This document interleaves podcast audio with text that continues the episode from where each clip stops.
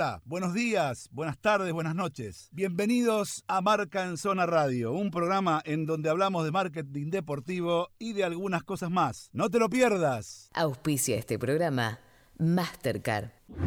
Bueno, se nos vienen las definiciones de la Champions League, ¿verdad?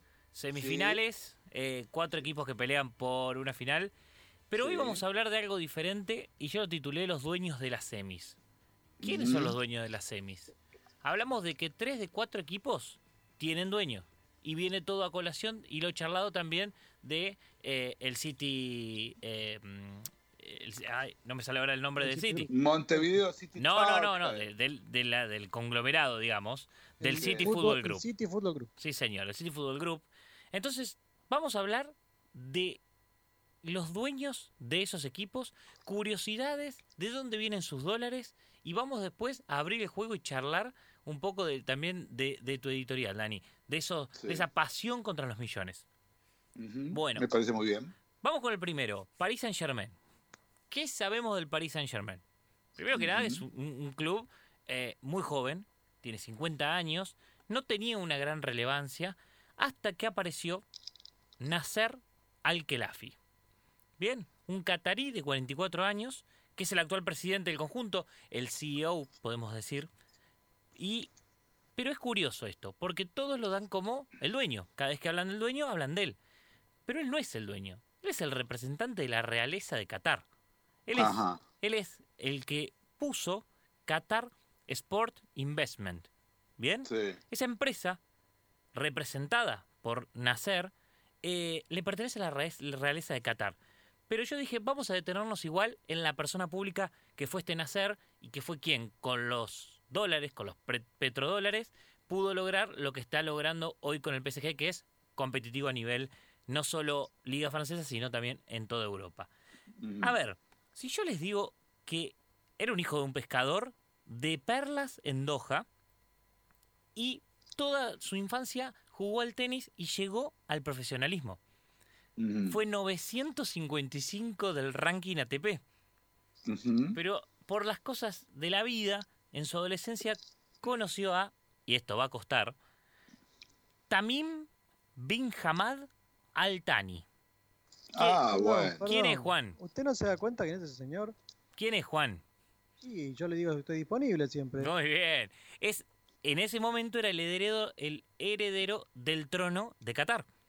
Bien. Sí. Su amistad comenzó ahí a los 14 años porque también jugaba al tenis eh, y luego fue en ascenso. Tanto su vida, no en lo tenístico, sino su vida como empresario, como la de Tamim, que se convirtió en el jeque eh, de, de En el Qatar. Emir de Qatar. En el Emir de Qatar, ahí está. En 2008 f- fue nombrado, nada, como les digo, presidente de la Federación de Qatarí de Tenis, vicepresidente de la Federación Asiática y después CEO del PSG. Todo a través de la amistad que tenía con y la confianza que tenía Tamir. Entre esas cosas se pone enfrente de Bain Sport. ¿Saben qué es Bain Sport? Sí, claro. el multimedio deportivo de, de allá de Qatar. Y esto es lo más resonante, que también fue nombrado miembro del comité organizador del Mundial 2022. Ujú. Está ahí adentro metido. Y una de esas curiosidades, y ahora vamos más a lo que tiene que ver lo monetario, eh, France, Ful- France Fútbol- Football eh, Sí. lo designó como el hombre más poderoso del fútbol francés. ¿Bien? Pero poder no significa dinero, porque la, eh, la revista Forbes eh, no se hizo eco de los 16 mil millones de dólares que se estima su fortuna, porque la cuenta como que son ingresos de la familia real. Él sigue trabajando y sigue siendo un empleado de la familia real. Para cerrar la historia de él, lo, lo más curioso es que se convirtió en el primer no europeo en pertenecer, ser miembro del comité ejecutivo de la UEFA. Mirá qué bien. Bien, Sí. este es Nasser Al-Khalafi, ¿eh? que todos conocemos, la fotito con Neymar, todo, todos sabemos, y ahí creo que hace un, un tiempito que ya es una cara visible. Igual es una falacia eso, porque en realidad eh, eh, no es él, sino que es el Paris Saint Germain el que está en el comité ejecutivo. Mañana puede ser, Claro, Yo ni lo claro, siento. representado por, como, por eso, la- Fashion. ¿eh? bueno, no, por eso digo, o sea, en realidad, o sea, eh, lo que quiero decir es que eh, probablemente haya personas de otras nacionalidades no europeas eh, representando a clubes europeos en comités ejecutivos de UEFA o de otros de, de otros estamentos. ¿eh? Mm, No sé, habría que chequearlo. O- No sé si. Ojo, que- bueno, capaz que esto fue en el 2019, ahí se convirtió, según lo que pude investigar, en el primer no europeo. Ah, Tal vez claro, después han venido pero, más. Pero, pe- pero será como, digamos, será como humano, como recurso humano. Claro, claro, total. Por eso Exacto. mismo. Ahora nos vamos a la bella ciudad de Manchester. eh, Mm. Y viene con, con todo lo que hemos charlado con Germán. Una pregunta, Sí. mi querido Sarali. ¿Usted conoce Manchester? eh, solo de oído y, y de familiares Ah, que han vivido bueno. ahí. Le iba a hacer la misma Siga. pregunta, pero no me animé. Como Siga, linda, no, es no. hermosa. No vamos a hablar del clima. No, no, no. Yo le voy a decir una cosa. La ciudad de Manchester es una ciudad eh, de, de Inglaterra, Sí. muy tradicional. Sí. Eh, realmente es linda, pero no es de lo mejor del Reino Unido, quiero decírselo claramente. No, yo, yo no lo dije eso. ¿Mm?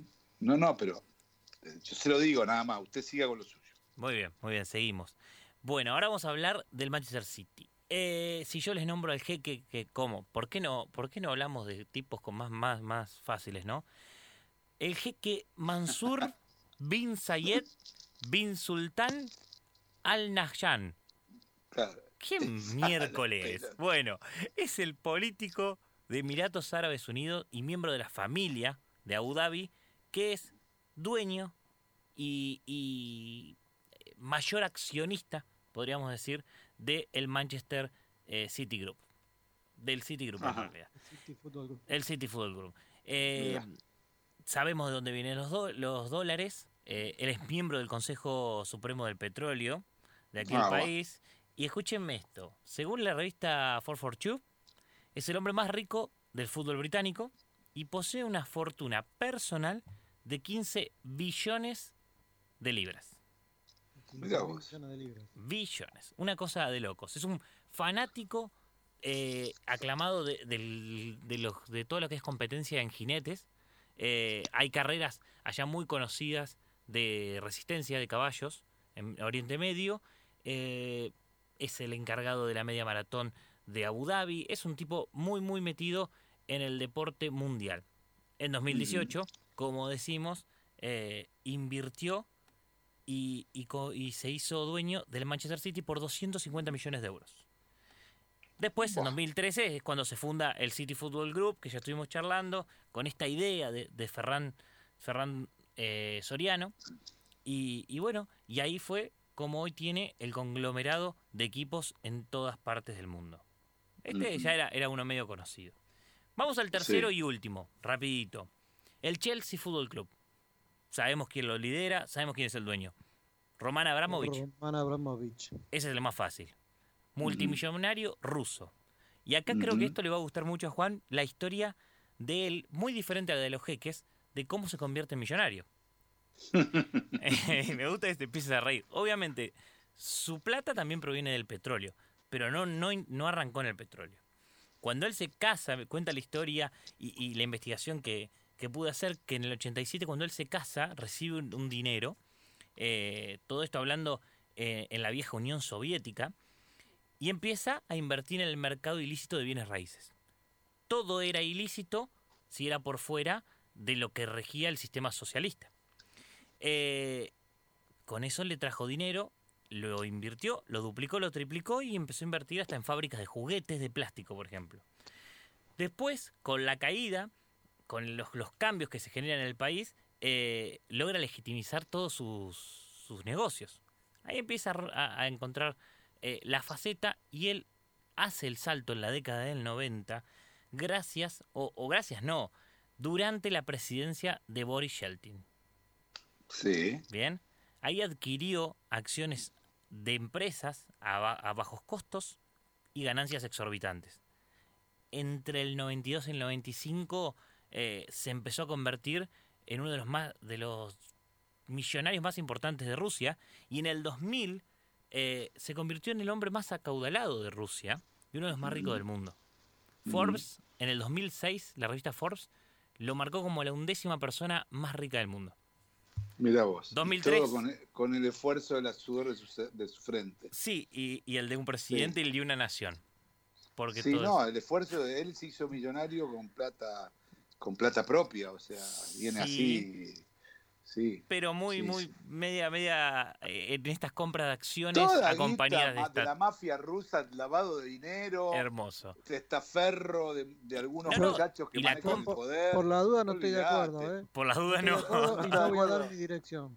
No, no, no pasa nada, el tipo le- le- no le entran balas, así literal, no le entran balas. Pero Cuando Pa- llega él la vuelta, la bala da vuelta y va pa- para vos. Olvídate. para olvídate. meternos eh, en lo de futbolístico en 2003, él compra, compra el club Chelsea, que estaba en deuda, eh, no, no, no aguantaba, invierte dinero, eh, invierte 165 millones de euros, y escuchen este número, invirtió en jugadores en casi 20 años de gestión 2 mil millones de dólares.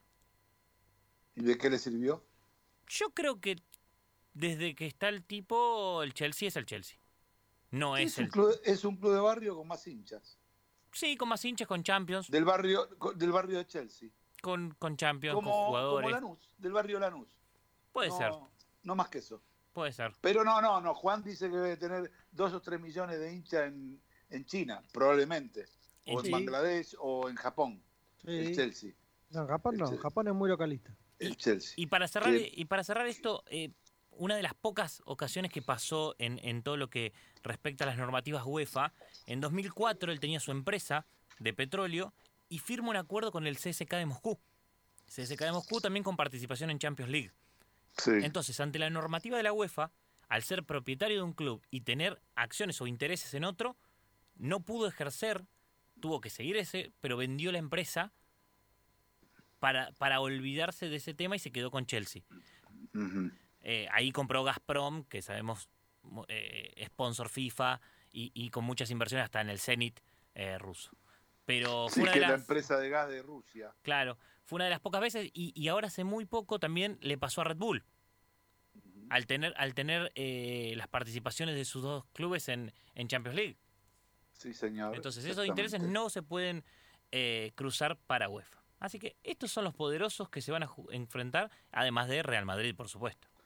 Sí, sí, bueno, todo muy lindo, todo bárbaro, pero eh, los poderosos eh, tienen la camiseta, tienen los estadios, tienen los activos, activos tienen, Así es. nada más que eso. Eh, y eh, el día que no les sirva más se irán y van a quedar ellos, los hinchas de los clubes, que Mm. son los que siempre van a estar, y son los que siempre van a bancar la parada en primera o en cualquier otra división. Seguro. Eh, eh, solamente pueden llegar a desaparecer clubes que, que... ¿Ustedes conocen muchos clubes que hayan desaparecido? Pregunto. Eh, ahora se me viene rápidamente uno. ¿Cuál? El Palermo. El Palermo. Palermo, Italia. Acaba de desaparecer. con otro nombre de vuelta. Sí, bueno, pero el Palermo... No, no, se- eh, se desapareció. eh, el Palermo no sé si desapareció. Lo que desapareció es el fútbol del Palermo. Eh, mi- check, check. check. Ok, vamos, vamos a. Pero también, pero hablemos de por una quiebra. No, está bien, pero digo, O sea, Es decir, pero no vas a encontrar los dedos de una mano, porque ¿qué puede pasar con los clubes? Bueno, pueden ir, como le pasó en su momento al Granada, como le pasó en su momento al mismo Girona que hablaba antes, como le pasó en su momento al Málaga. Pueden ir a la última categoría por, por, por, eh, por el hecho de las deudas y todo, pero no, no desaparecen. Acá pasó con Racing. sí, sí, sí, sí. Acá pasó con Racing, chicos. Pasó con Boca en la época de Antonio Alegre, que lo junto con Gel lo levantaron. sí. ¿Entendés? O sea, no desaparecen los clubes. Claro, la- Los que pueden, pueden aparecer millones, pueden aparecer este jeques, Sí. pero los clubes no desaparecen. se refundan. Acá, por ejemplo, el Palermo, eh, la corte de Palermo decidió declarar la quiebra eh, Sí. y el equipo desapareció oficialmente. Sí. Pero se refundó como SSD Palermo y ahora, obviamente, tiene que arrancar desde la última categoría y ir subiendo. Como le pasó también, puede ser al Parma. Ah, Al Parma, Al Parma. exactamente. Al Parma. Parma. Parma ligado a la empresa Parmalat, Claro, la, la empresa láctea, que sería por analogía algo similar a lo que era acá eh, la Serenísima, sí, sí. eh, pero ahí tenía capitales mixtos cuando se retira el estado de Parmalat, eh, fue un golpe muy duro y era el Parma de la figura. ¿Vieron el Parma campeón con Crespo, con Verón? En los con 90 éramos, Almeida? éramos Claro, todos del recuer- Parma. Claro, exactamente. Y bueno, un club rico, todo. Se retiró, se retiró el Parma y quedaron mirando al sudeste. Y pasó lo que pasó. Pero el ¿Y qué- Parma ¿Qué está. pasó? Tengo una pregunta para usted. Y ¿Qué pasó con el Alu- Alumni Athletic Club?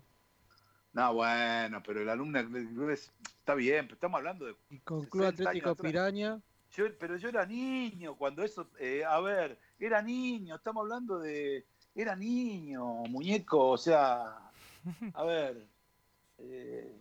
Boca, Boca, River, Independiente, Racing, San Lorenzo, Ferro, Chacarita, Almagro, todos esos clubes este, siguen estando y van a seguir estando, eh, con o sin eh, apoyo de... eh, estarán muy abajo, estarán muy arriba. Era otra época, además no formaban parte de lo que después se denominó el fútbol profesional. Sí, estoy haciendo, estoy haciendo una chicana. No sé, Ah, bueno, chicana. por eso digo. Yo lo que quiero decir con esto es que, digamos, eh, no hay nada que sea, eh, y, y sigo abogando mi, mi teoría, no hay nada que sea más efectivo que la gestión. Haga quien la haga. Si la hace un millonario, Mm. bienvenido sea. Si la hace un dirigente formado, bienvenido sea. Si la hace un socio que aprendió a trabajar en esto, bienvenido sea. La gestión siempre es un golazo para cualquier club. No para cualquier club, para cualquier empresa, para, eh, para cualquier cosa, una buena gestión. Me parece que pasa por ahí. Y acá lo que, lo que sí, y eso es un poco lo que vos marcabas, Juan, antes respecto de los clubes se tienen que dar cuenta. Los clubes se tienen que dar cuenta también que tienen que empezar a tener en todas las áreas profesionales de gestión. Y los clubes todavía, muchos de ellos les cuesta. Y vos sabés que es así. Sí, sí. Entonces, entonces vos decís estoy disponible, estoy disponible, estoy disponible.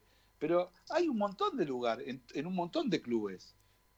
¿Entendés? Pero no lo, no, es el gordito de la comisión directiva, no, el gordo pirulo, ese, sí, sí, no, ese arregla con él lo de los carteles, lo de la camiseta, ¿viste? Y no es así, no es así. Porque ya los carteles y la camiseta no interesan a nadie. Es otra historia que hay que trabajar. ¿Entendés? No sé, qué sé yo. eh, Pero está bueno, está bueno también, digamos, y, y respecto de lo que vos decís, de lo, de lo que yo decía, Nacho, respecto de los millones y la pasión, eh, es mi teoría, ¿entendés? Mi teoría es que la, la pasión no, no, no hay con qué darle. Y, y sigo dando ejemplos. Y se van Sí. a ir dando ejemplos. Pero, Eh, pero vos sabés que Gas, Gas hoy me decía algo y, y- y lo charlábamos, que el hincha se... A ver, vamos, vamos siempre a Europa, ¿eh? Eh, y, y a los que tienen dueños. Y, y se pueden quejar de los dueños y de sus accionares y de sus movimientos. Pero exigen, pero el hincha exige el fichaje más caro que, que, que quiere, que puede tener, ¿eh? sí, ah, no, se seguro. Pero estamos hablando, pero para, para, ¿de qué, de qué clubes estamos hablando? Vamos, estamos a- hablando de vamos al, Madrid, Barcelona. claro, vamos eh, al o sea, United, que fue el tema de, de- de- de estos días, de lo que pasó hoy mismo. Sí. ¿Eh? Ellos querían, ellos no, no Lo que querían pasa es que tener el a United hizo Cavani. un cambio.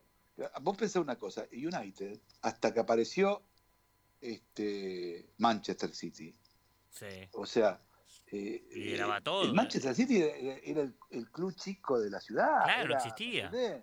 Exactamente, era el club chico de la ciudad, era, Sí. ¿entendés? Era, era el club. Arsenal de, en Avellaneda, por ejemplo. Eh, Exactamente, era Arsenal entre, entre, entre grande, Claro. entre el Arsenal y el y, y- y- y, viste. Y entonces, claro, eh, en, en Inglaterra pasa un poquito nuestro concepto. Eh, lo que tiene es que hay muchos clubes de barrio que son muy fuertes. Claro. Chelsea, Tottenham, Arsenal, ¿entendés? Solamente por hablar en, en Londres, hay varios clubes más, ¿entendés? Que son de barrios. Está el Wimbledon, por ejemplo, que está en la categoría más baja. Sí, sí. ¿entendés? Y que no tiene nada que ver con el del tenis, ¿entendés? Es decir, ¿qué te quiero decir con esto? Es, es que eh, en principio es un, es un tema que, que siempre nosotros miramos, ¿no? Del tema de la, de la Premier y todo eso, pero lo que pasó hoy eh, no es ni grave ni asustante, es una realidad que va a pasar re- recuerden ustedes, acuérdense ustedes, mejor que el Real Madrid le vaya relativamente bien en estas dos competiciones que está teniendo ahora. Porque se le viene. Porque yo te voy a decir una cosa. Yo que Florentino empezaría a correr por la castellana. ¿Entendés? Porque, digamos. Pero vos que los este, conocés, porque siempre se- el Real Madrid se distinguió, no, no, el hincha, son- por hacer una son pañoleta impos- blanca. impos- imposibles. Los del Real Madrid Sí. y los del Barcelona, los dos, ¿eh? son imposibles. Pero vos, vos, verías algo como lo que pasó en Manchester. ¿Vos los creés tan Eh, En Barcelona fervientes? sí, en Barcelona sí, en Real Madrid no, porque ellos creen, eh, eh, o sea, el catalán, Sí. el catalán de por sí cree que es más importante que el mundo, no que España. Sí, pero se le estaba en el- yendo Messi pero en fue, el y fue fútbol- una pero señora en el y. fútbol, en el fútbol tienen eso. Es diferente al Madrid. Hmm. Los madridistas creen que es lo más grande que hay en el mundo, el Real Madrid, que no existe ninguna otra cosa más grande del mundo que el Real Madrid. Y capaz que no están tan errados. No, para mí. no para están mí- muy errados. Para mí, no, muy errado no está, pero no lo es ni en pedo. Eh, No creo que no sea ni en pedo. ¿Un más grande de qué hablamos? El mundo. Del mundo, como club, Es el más como grande. club, que es más grande, es el club más grande del mundo. Dígame uno más grande. Y lo que pasa es que tener un Yo club te digo uno más grande, Perdón, Sí. perdón, ¿no? ¿Te digo uno más grande, Sí. uno solo, Sí. y mira, en cantidad de En todo. en- todo no, no, no, no, no, no, no, en todo. En Champions League, en infraestructura, en dentro, que sea un, que sea un todo. Uno. Y, pero, a ver, por eso te digo, ¿a qué, a qué te referís vos con más, eh, más grande? ¿Título? Entonces acá el más grande de todos es Independiente. ¿Vamos a, a título? ¿O vamos No, a, no, no, digamos, pero- a repercusión a nivel internacional? ¿A Por- qué vamos? Pero por eso, pero voy a un todo. A títulos, a hinchas, a... Tiene un grave problema el Real Madrid, Nacho, A ver, que no se lo va a poder sacar jamás de encima. Ese club llegó a donde llegó por, Reyes. como Franco. ah, bueno, claro. Por la historia que, que, que tiene, que tiene su país. Sí, sí, pero igual, independientemente de cómo llegó yo, es un, es un club que, digamos, eh, digamos, fue uno de los primeros clubes que empezó a hacer. Yo no lo quiero matar ¿No? a, a Florentino, ¿eh? Florentino este, eh, cambió el, el- el- el eje de cómo eh, gestionar el, el Real Madrid. El tema es que es un tipo tan soberbio Claro. que es imposible poder, este, poder congeniar o discutirle nada. Pero yo creo que el fútbol es un todo. O sea, el Real Madrid es un actor muy importante del fútbol, Sí. pero el madridista eh, es absolutamente cuadrado. No le importa nada más que. En cambio, el Barcelona, si ve que el tipo eh, pone un poquito, o se puede llegar a poner en riesgo un poquito de lo que es el Barcelona Club, se lo devora como devoró a Bartomeu y como Mm. devoraron a varios. Se devoraron hasta el propio Gamper en su momento. ¿eh? Pero- Eh, o pero sea, más civilizado. se lo devoraron al mismo Laporta, que se tuvo que ir y, vo- Sí. y volvió ahora. Pero se lo Eh, devora entonces- más civilizado. No, Con no, una- sí, con- sí, a sí, la- claro. Vamos a las urnas, hace- queremos esto, lo- No, o se le plantan, o se Claro. le plantan, o sea. pero Dani, si acá la revolución más, más, más importante Sí. que tuvo el Real Madrid, Florentino, es cuando se le, se le plantaron 5.000 tipos adelante de las oficinas cuando Redondo se fue al Milan. mirá, ¿Entendés? Eh, bueno, eso habla de la pasión, ¿entendés? Redondo igual se quería ir al Milan, porque no lo aguantaba Florentino. sí, Era una cuestión de piel personal entre ellos, ¿entendés? Pero digo, lo que te quiero decir es que se le plantaron 5.000 tipos, el tipo no pudo salir en toda la noche. Tuvo que- Claro. y era redondo, no estamos hablando de Raúl, no estamos hablando de, de Cristiano Ronaldo, no estamos hablando... Era redondo, ¿entendés? Que era importante para el club, pero tampoco era una cosa impresionante. ¿Me entendés lo que te quiero decir? Entonces, eh, ojo que esas cosas también este, son pegan, ¿eh? Pegan. Yo te digo, a veces un- uno de los principales bofetones eh, que se llevó Florentino fue cuando llegó a la final de la, en, el, en el centenario, llegó a la final con el con el Deportivo La Coruña de Iturreta y perdió 2 a 0 en el Bernabéu. Ustedes no saben lo que era eso. eso que dos, Quería- 2000, Le quería no, ¿cuándo fue? dos- 2000, Ante- 2002 a- creo. antes de los 2002. Galácticos, Claro. antes de los Galácticos. Claro. Sí, sí. Le, quería, le querían quemar el palco. ¿Me entendés lo que te quiero decir? Iban con los sabanos, se lo apagaban en el vidrio. Los habanos. O sea, por eso te digo que es, Otro es una cosa que. Eso, te- por eso digo, es, es otra cosa y, y es interesante y larga para, Total.